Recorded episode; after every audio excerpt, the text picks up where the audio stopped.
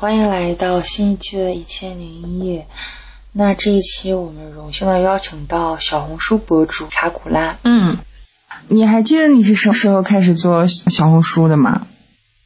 几号？跟你们合作完不久，我的工作重心那会儿就转到小红书了。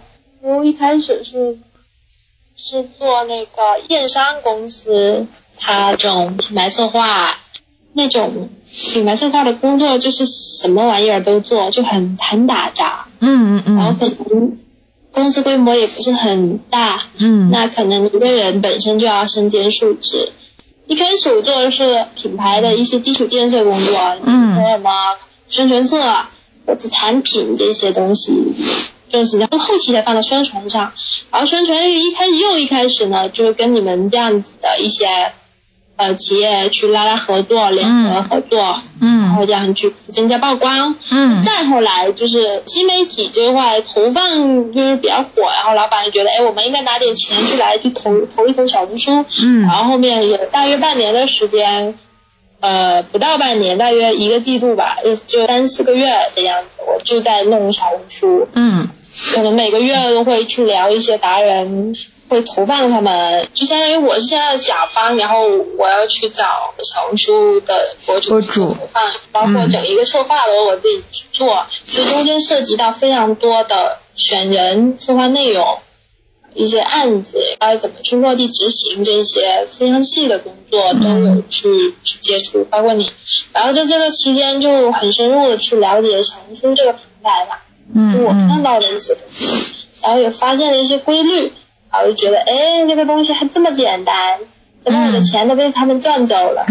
然后后面我就开始，我就开始自己尝试的去发一些我想发的内容，嗯后面嗯呢就发现，哎，有一两篇爆文，其实爆文是有一些让我觉得我可以继续玩下去，试试嗯。试着玩下去这么一个东西，然后就开始有有在一边我的主业那会儿还是在上前一个公司，然后那个兼职也不是兼职，那个时候刚开始做小红书没有收入，嗯。只是说我有主自己主要工作的同时，那么我开始自己运营自己的账号，嗯。运营大约一个月之后我就辞职了，因为运营一个月之后我就开始接到一些广告，然后哦。那个时候小红书也正好处在一个平台整顿期吧，从说平台整顿期之前，所以我上了一个比较末班车的那个感觉，嗯。然后广告就会来的比较多，正好我也不想在上个公司待了，嗯。就嗯这样一个多重的一些因素。契机之下，就多个因素集合在一点，哎，就很顺其自然的这样走上嗯了这之路。你能感受到那种我可以。顺其自然吗？就是可以公司的压迫，就讲哎，这篇小红书看到了一些新希望，嗯嗯对广告主给你抛来了橄榄枝的那种感觉。然后就你说嗯嗯刚开始适应吧，其实还蛮适应的。为什么？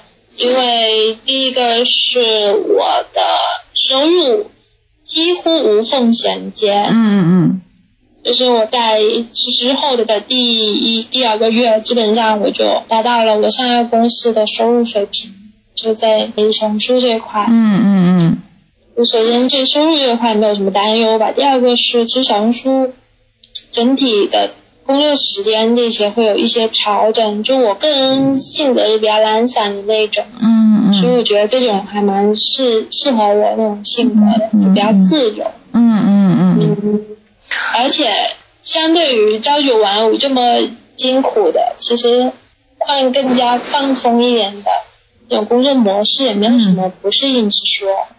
所以你肯定是觉得比比朝九晚五好太多，对于你来说，主要是你，你就咱们都是同一挂的，你也知道，嗯，上班的朝九晚五，并不代表你下班之后就不用工作。对对对但事实，上，事实上你其实是相当于朝九晚五的坐班加二十四小时的 on 其余时间的的工作时间嘛，对吧？其实也是一样的，但小红书它就变成二十四小时以内的所有分散式的工作，对对对它比较分散需要，沟通，那你但你只是区别于你不不需要去坐班。嗯嗯嗯。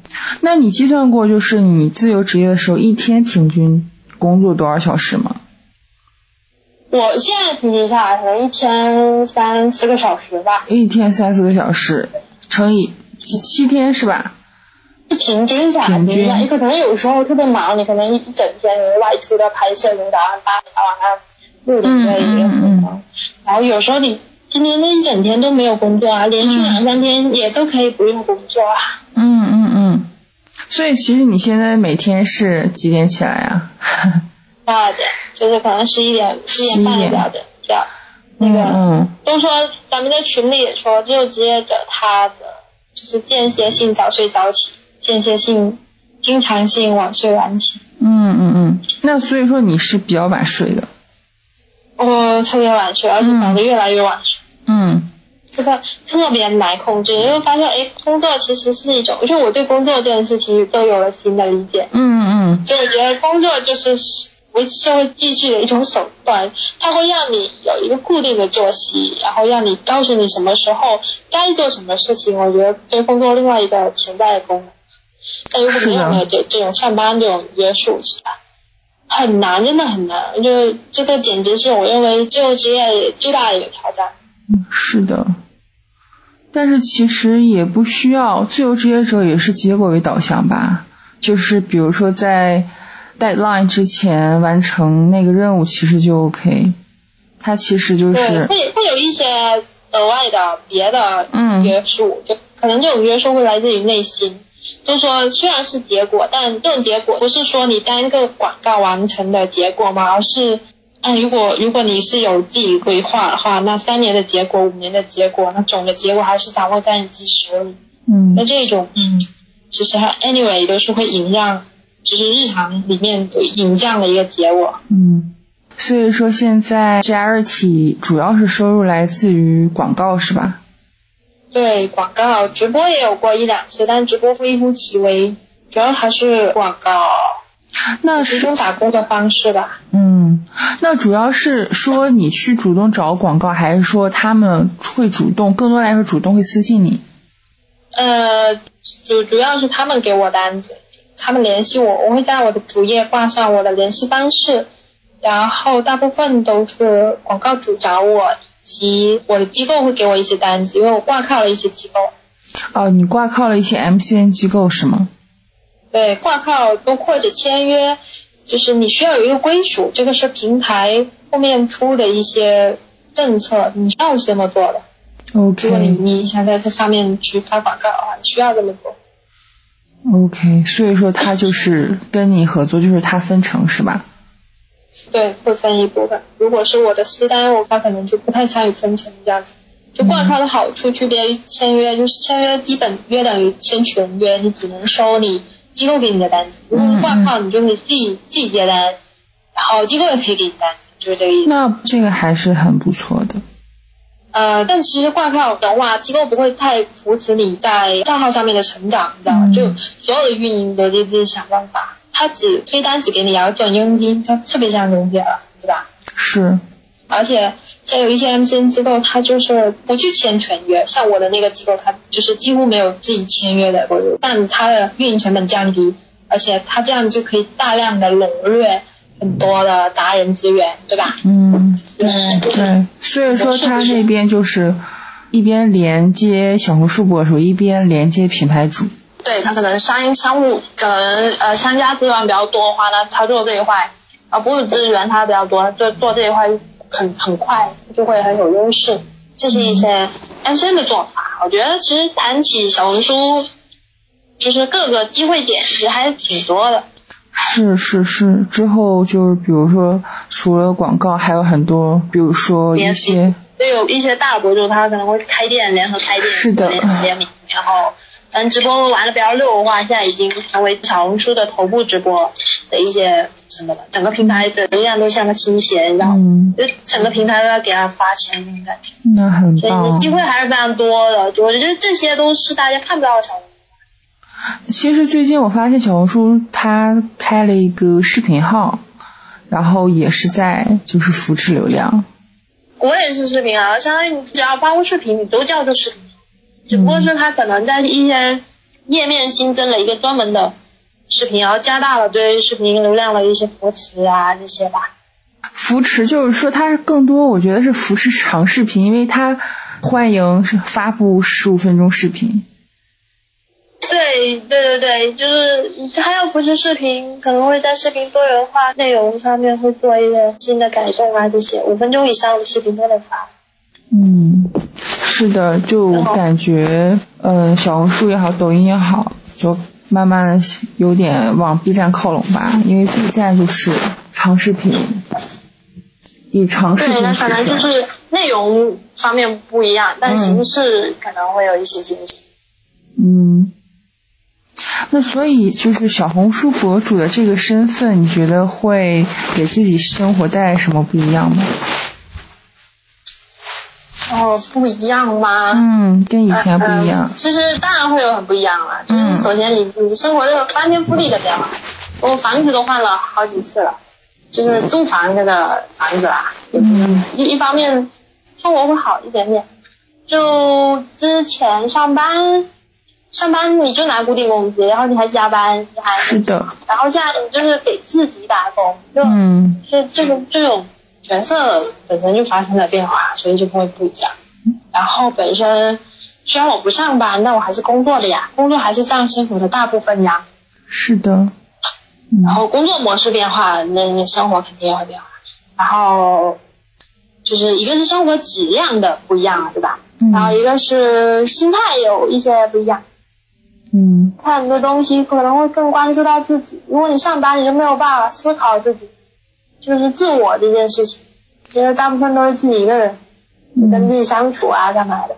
然后也没有其他别的，也没有什么太大太多不一样。就是我觉得是，反正生活质量会有一些提升，心态会有一些变化。如果如果你要细说，其实。就是到处吃吃喝喝，然后化妆品也不用自己买，护肤品也不用自己买，就这些。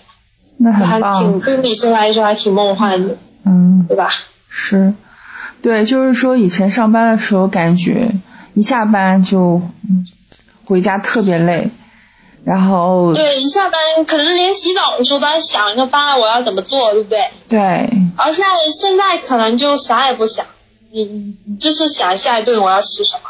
嗯，然后对对，上班时候就是，哎，就是累累累的时候要做饭，做完饭吃完吃完休息休息，看看手机，基本就睡了，就是这种状态。上班的时候，我觉得自由职业可能对健康也会有改善，就比如说，不会，我觉得我觉得健康其实差不多。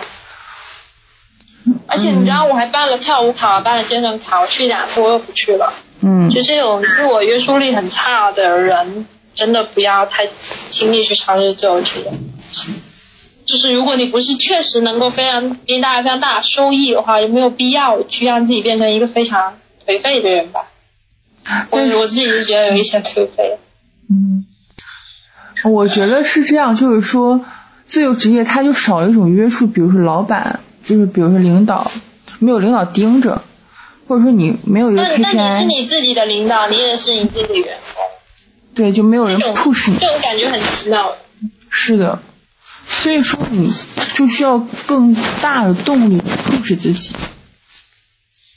最大的动力就是你钱呗，嗯，就可能是的。比如说这这个单这个 case 一万块钱，你接不接？OK，你一万块钱如果你接的话，那么问你两三千，你接不接？你现在不接，那你下个月可能没有两三千，那你接不接？就这一些非常细的细节啊，就会就会可能会就会占据掉你一些时间吧。嗯，就是就是你你会发现，你很多你的选择变多，你决策的时候也变多了。你可能在工作的时候，嗯，不太需要这些这么关乎到自己的决策。你在工作的时候，人决策就是工作本身。然后你做错了也不会导致对你自己个人后面会有太大的影响，但是你作为自由职业者之后，你做的每一个选择其实都跟你自己有关系。你这样能 get 到吗？能 get 到，就是说我觉得做自由的者会感觉就是自己在掌控自己的人生。啊，就这种掌控非常的，嗯，每每时每刻你都在掌控自己的人生，但有时候那种慢散啊。那种我说的懒惰性，又会让你缺失掉这这些警惕，你会对你自己没有那么警惕，嗯很容易沉浸在呃过度过度的自我堕落之中，就忘了去约束自己，所以会有一些挣扎，这些挣扎就是一个自由职业者必须会经历的吧，小红书博主也一样。那所以说，自由职业者一个人的时候会觉得孤独吗？你自己住是得人都？会孤独吧，也不不仅仅是这个身份。就会觉，因为就是上班的时候可能会和同事一起吃饭呀，或者说怎样。我觉得自由职业者可能就是一天到晚更多是自己，啊，都在家。自己在家，或者是自己去找个咖啡厅。我看很多自由职业者，他可能就是，呃，有一段时间可能忍受不了天天在家，他就是每天都出去找一个咖啡厅工作。嗯我我之前就是这样，我这样就是这样，就之前住的环境不是很好，我就会约出去换几个咖啡厅，然后在那里写。然后后面自己在家习惯了，在自己在家写，因为自己在家还是拍照，呃，对工作内容就需要写写稿，需要拍照、修图这些，而且跟你的定位也有关。如果你是一个旅游的博主，那你可能全世界或者全全国到处跑，嗯就是哪里都有工作地点那种感觉，嗯。会有这样一个东西。是的，小红书博主，我觉得你是比较幸运，你就是你结束那份工作之后，然后一个月后就有了比较好的收入。但是很多小红书博主或者说短视频博主也好，他可能需要前期经历一段时间，就比如说粉丝的积累啊。那你觉得就是说，嗯对于我们的一些粉丝吧，就是很多想做小红书博主，但是可能现在就是还在上班，然后你觉得？啊，我我举一个嗯例子，我举个例子，我觉得首先是不要把它当做你的一个怎么说呢？不要你在做这个社交账号的时候，你不能把我要赚多少钱放在第一个任务。如果是这样，你基本是很难去做。嗯除非你本身是有那个那个运营经验的人，就是你本身走这一行的人。你像一些行外业余的人啊，就是比如说他是一个老师，他是一个什么？那为什么有的他也能在这方面做得很好？那可能刚开始的时候他就没有想过就去通过这个账号赚钱，他只是在分享分享。对你肯定，你你是一个有主业的人，就是有自己正经工作的人，你不会一开始就想着说我要去，我要去做一个小红书博主，然后我就是把原来的工作辞职掉。那你不可能你的轨迹跟我的轨迹是一样的。我觉得我比较幸运的是，我可以无缝衔接原来的工作。那其实这个无缝衔接只是比较快而已。那如果我慢一点，我也是可以衔接上的啊，对吧？只是时间的维度的问题。那其他人如果想要做小红书博主，他可以先就是尝试运营一个一个一个账号。那你可以在兼顾主业的同时，你慢慢的运营你那个账号。等你觉得你那个账号可以为你带来收益，你再慢慢的，对吧？呃、嗯呃，要再决定要不要让你的副业成为你的主业。嗯，是的。然后也有很多小伙伴就是想做小红书博主，或者说做副业嘛，但是他可能就不知道做什么。你觉得有没有什么好的方法？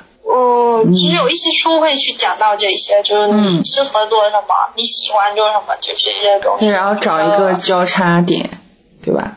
对，去找一些交叉点，就是你喜欢，你你适合，你擅长还有你能够，对，就这三个，这三个去交叉。像像我的话，我其实我拿我自己来分析，就是我之前一直在互联网工作，就互嗯联网职业，对就这方面比较有 sense，就是敏锐吧。然后我第二个是一直一直做内容这一块，就说写东西这一块，嗯，就是就是我能做，我能做这件事情，然后我比较喜欢，就女孩子都喜欢美的东西嘛，然后你也是比较有想法，这是我比较喜欢的。还有一个是，技能，就是大约是这样，对你我我技能积累了一些技能上面可能也是往这方面靠拢，所以这交叉点就就选择这一条路去、嗯就去做一些尝试是 OK 的。是。所以说，就是可能他还是要学是学会一个定位吧。嗯，就我觉得这个是慢慢探索吧。可能你有一天就是突然被朋友或者是看到什么，你突然有了灵感。啊，对，是这样的。嗯，热爱生活就是就是怎么说呢？对生活充满热爱吧。特别特别重要。我发现做的特别好的那些生活型博主，他们一定是在那个领域里面。本身是一个非常热爱这件事情，你才可以走得更远。如果你你不热爱，那你就是一个非常短暂的那种营销号。包括我自己，我现在都不敢说我自己这个这个东西能做多久，你知道吗？就在迭代如此迅速的一个时代，你能保证你现在做的事情能持续三五十年吗？可能大家，我觉得不管是哪个职业，可能都不能保证。不是说就是仅仅小红书博主。对。就是你开个奶茶店，你都不不能保定明年不能倒闭。是的，是的，是的。而且今年还有疫情，对吧？然后也是不可控因素。但疫情对于我们的小红书博主来说还是挺友好的，大家都在看小红书。哦，我们对我们反而在挣钱，这种。小红书博主，但是可能旅游领域的小红书博主是不是有点受挫？啊，会，就探店型的会特别受挫。像我们这种做产品型。那那定位定对的呀，对对对，是的。那小红书博主，我觉得对于很多嗯用户来说，就外界或者媒体会说，哎呀多么美好。但是你觉得做博主过过程中有没有很令痛苦的一些事情？一件事？我觉得这个问题可以扩展为呃令我最有收获、最惊喜的，以及。令我最痛苦，我觉得这个可以交流来写。那么先说，说要痛苦，痛苦没有，就就往回想，其实没有过于非常痛苦。如果有的话，那可能就是粉丝增长的问题。嗯。因为我觉得其实你，它还是你的工作嘛。是。那你你既然是工作，你就要去思考，你做这个东西还能做多久？那中间涉及到。增长，如果你没有增长，你就是停滞，你停滞你是相当落后，你会很很快被淘汰。这些东西是我觉得是让我最痛苦的。粉丝的增长是最痛苦，因为你没有粉丝增长，就没有后面的广告，还有那个收益或者你恰饭的问题。尤尤其是对于一个全职博主来说，这件事情是最那个的。嗯。然后还有一些可能就是内容啊。我常我常常想，我我的内容是不是是不是不吸引了，或者或者是不是埋埋汰了，或者跟平台之间的一些较劲，就平台不捧你了，就因为平台总是会捧一些新人，或者捧一些头部博主，是，对吧？当你不是新人了，你也还没整成长到头部，你处在一个尾部或者中部的时候，这段时间非常尴尬的。对，就是我觉得，我觉得想要去成为小红书博主的。那个人们也可以去想，你能不能接受说，哎，你你你的收入刚刚好，然后但又没有多到让你可以放弃原来的工作，或者你不知道怎么走下去的时候，能度过这一种煎熬。对，这些是这个这个是也是比较痛。第一个增长，第二个是这种这种你就跟平台各个各个广告主，然后广告也会嫌你啊数据不太好啊，那种日常的日常的那种。测这些这些比较琐碎的东西。是，我昨天看到一个视频，就也也有人在说说，比如说广告主对他要求很多，然后他很想放弃做博主的这个职业。你有过这样的吗？就是比如说广告主对你的要求很多，让你 觉得很烦。其实我比较刚的那一。就是，嗯，因为由于是现在就处在一个比较上升的时期吧，相当于，嗯，单子还不算太少，但也不是很多，就我觉得，而且其实我定价还蛮高的那种，就是原因是我不想因为跟太多预算少的事儿那些人或者 PR 去牵扯，因为这个中间你也知道比较复杂。那我不如把我的大逻辑就是定到品牌可以接受，然后又有一一些品牌不可以接受的一个临界点，这样子我的收益才会相对的最大化。我不认为你定价低，你走单量你就像我累的是我，然后实际上还不如我报价高，嗯单量少赚的多。那我何必呢？那我不如就把它定到一个大家觉得，哎，一听你这报价有点贵哦，没有关系，是你预算少。我觉得 OK，没有关系，是你预算少，可能我这个人足够有预算的，因为他给到这个预算，说明他定人也比较只只有自己的想法，然后沟通起来是相对也会更加简单一点。这是我自己排除上，就是就是会会让我减少很多沟通上的麻烦嘛。而且有一些是跟 PR 的沟沟通，基本上不会有太大的问题。如果我这边还是少，就是一些这些就是品牌会找我查之类的，就不会太会有，因为我这边接的也都是比较大一点的牌子。对，唉，然后这是最令你痛苦的是这些是吧？啊，对对对，就是增长，然后这些博弈啊、还有一些数据的焦虑这些了。嗯，我觉得是所有基本上所有博主都非常焦虑这个事情，不管是呃十几万、几十万还是百万的都会这样。对，就是分分钟凉了的那种那种焦虑。是，大家最痛苦的就是觉得，哎，我马上要被淘汰了，我我我还没走红，我就要不火了，是那种。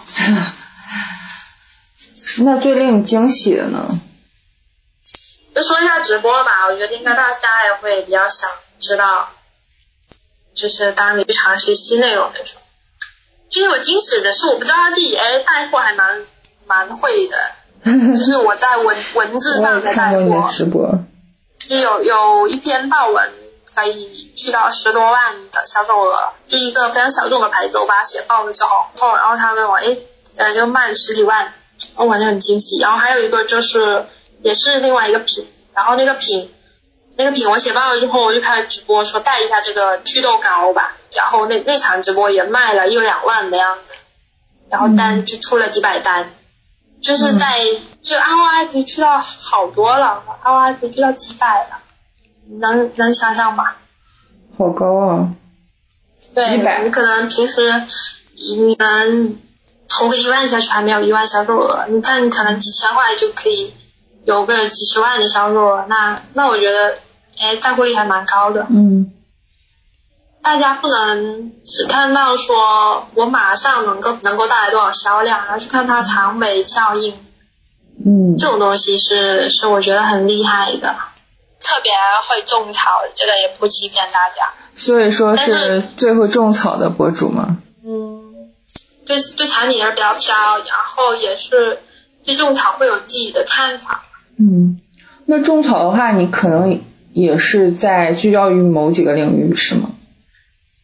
啊、对，主要生活美嗯美妆比较少，护肤、健康这类，嗯生活、护肤、健康、时尚，嗯，对，有时有然后探店我也写，探店写爆了那个 Blandy Merrill 那个那个，Brandy 就是 BM 吗？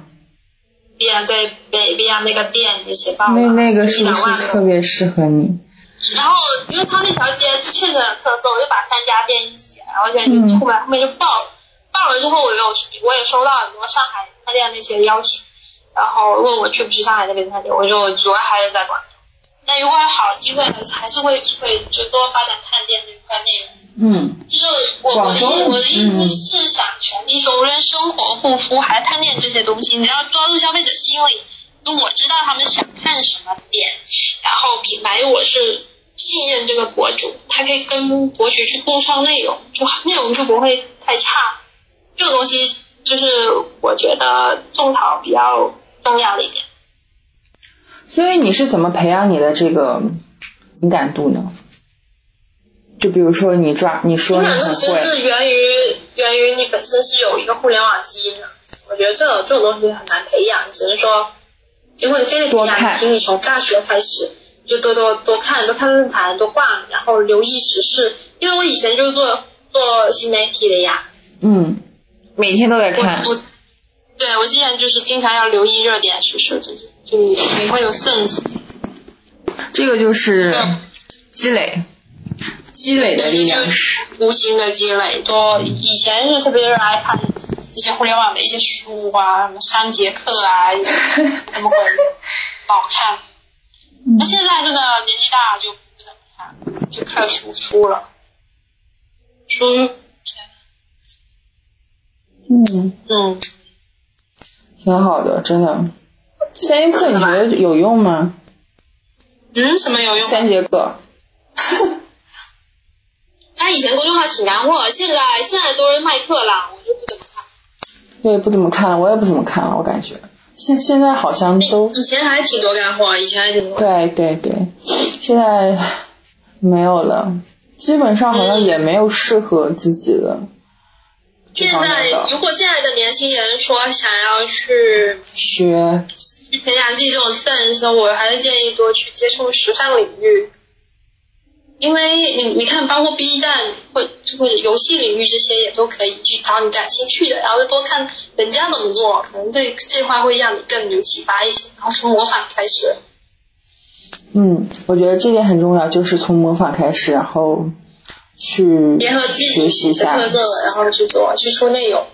嗯，学习一下竞争竞争对手的，你会吗？就是会学习，也会学习上稿会，嗯无形之中你可能就学到了什么。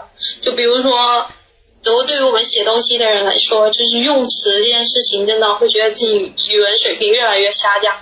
就你就没有东西来形容它的好，然后你就会多看一下啊，这个东西还能这么形容，这种东西就是可以去学，那种感觉就可以学回来的。嗯。所以说，呃，未来三年你有什么规划吗？个人规划，就是还会尝试其他领域吗？不管是小红书也好啊，或者是别的也好，或者说自己会不会说想开一个那种店啊，就是网店？我之前特别想开网店，然后筹了筹备了一下，还是觉得搞粉丝比开网店要靠谱一些些。如果要开网店，可能会也会考虑开一些工作室这样子的，嗯都会尝试，都会尝试，也目前也都在看。说太具体的规划，知道没有。嗯嗯，可能就是希望自己的粉呃，丝直播领域啊，要不要开一个 B 站啊，其他平台？这 B 站我也录过一两个视频，但目前都没有太想到太好的一个内容方向。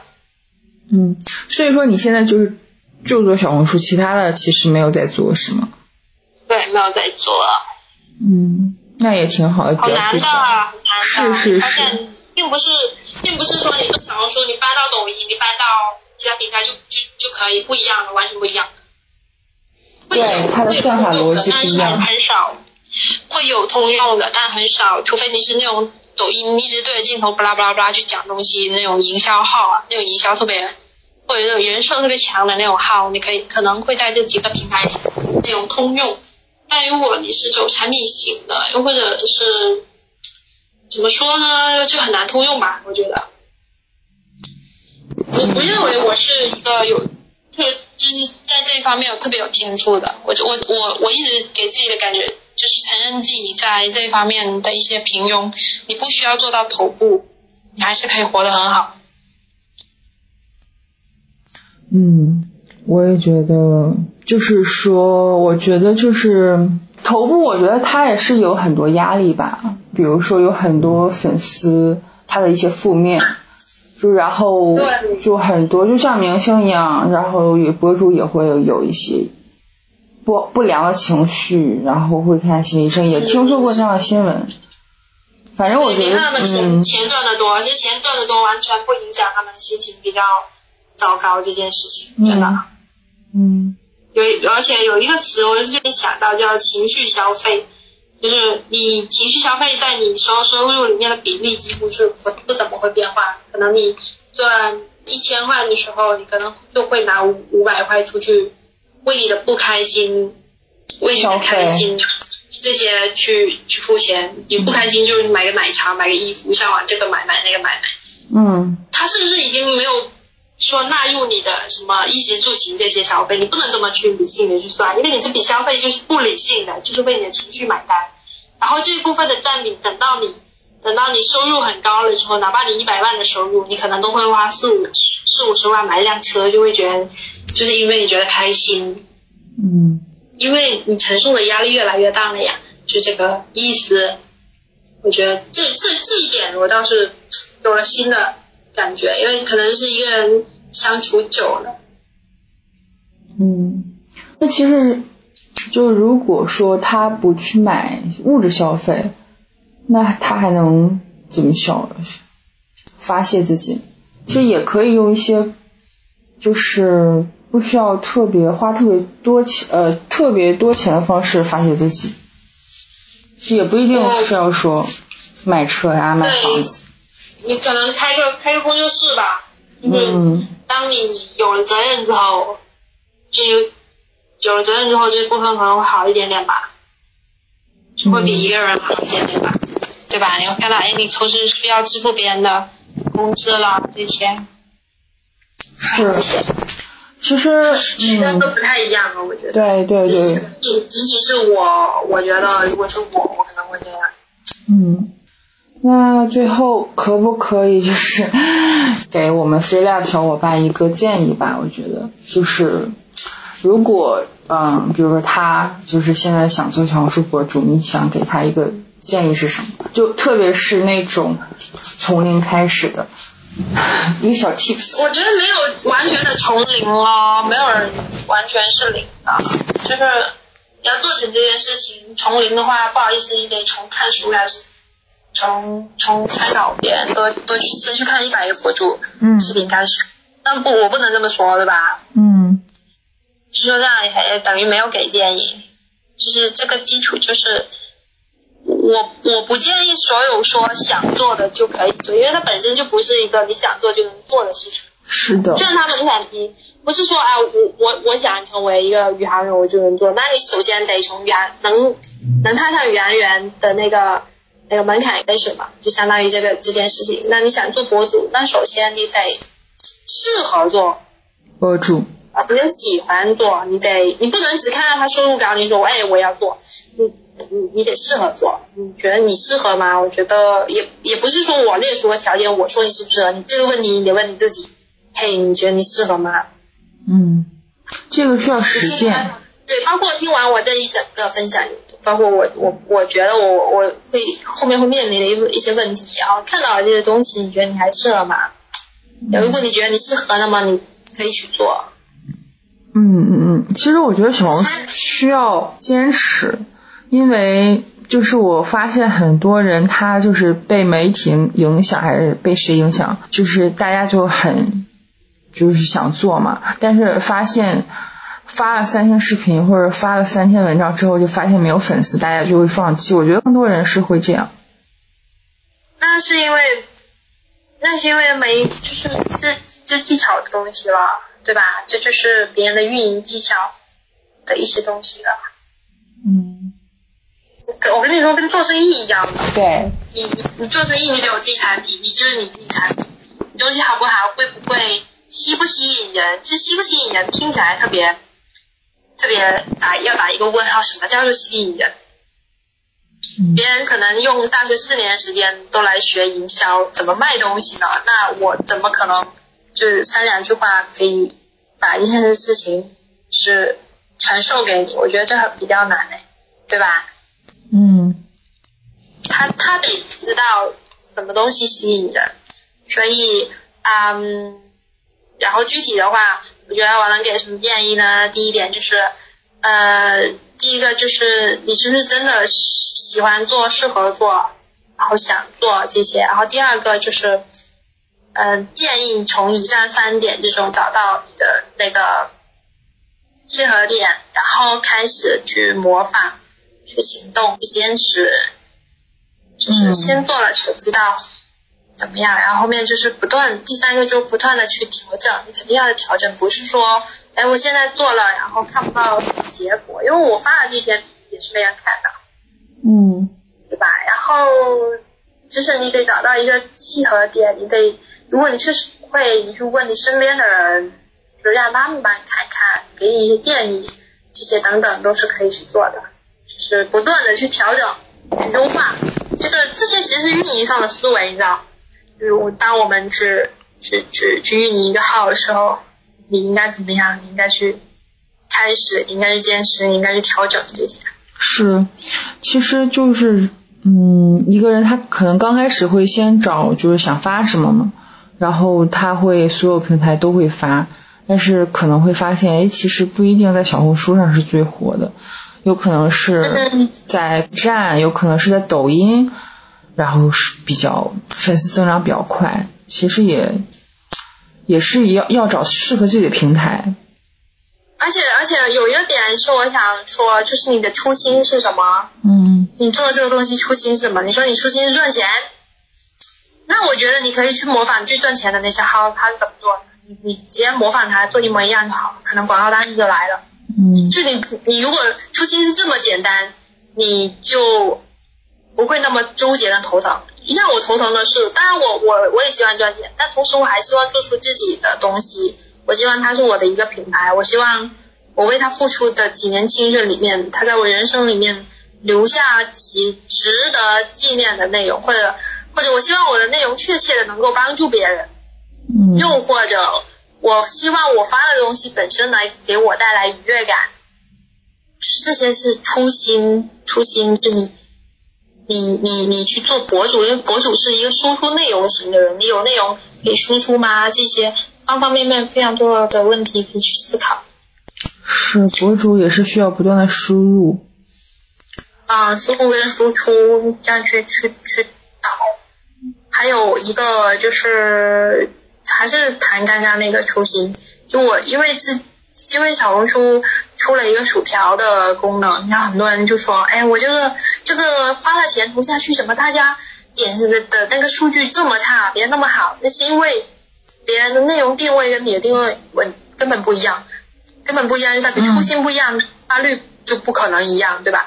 别人就是营销类内容，他可能一百十个点击里面可能有八个给他点赞，你可能十个点击里面一个都没有给你点赞。你除了反省内容是不是出了问题，还要反省，嗯，你是不是在意你的内容被人点赞？就是当呃没有人去看你的内容的时候，你是否还能坚持下去？因为你确实没有反馈，你就没有办法坚持。我觉得这个是最多人没有办法坚持的原因。对，就是除了钱以外，你还有没有其他让你坚持下去的理由？假如你没有收益了，你还能很快乐的把这个账号运营下去吗？嗯，这个也是要思考的。对。我刚开始我觉得真的就是说要热爱吧，就热爱这件事很重要，不管是做博主还是做任何的职业，不管是程序员也好，现在比较流行的啊赚钱的程序员也好，金融行业也好，我觉得就是说你要不热爱的话，就是你可能过几年也会转行或者是做别的。对，还是会就是还是会陷入迷茫，然后重新找自己啊，到底是适合什么？我觉得就算你当下热爱，你也不代表以后不热爱。嗯，所以，嗯，不妨多给自己多一点，就是不要自我束手束脚了，想去做就做呗。对，先行动起来，先行动起来。不不确定自己还适不适合，那你就先做呗，就没有损失，就是这个意思。嗯，好的好的，感谢 Charity 跟我们分享了好多干可以消货，化吧。博主的一些真心话。对博主的一些真心话，嗯是这样。就是我我们也会很迷茫，大家会说，哎，我我我作为一个分享者，我就得就得目标清晰死了，对，大家都迷茫，当时放弃。嗯。好的，好的，那 OK，那我们的播客就结束了，拜拜，拜拜，拜拜。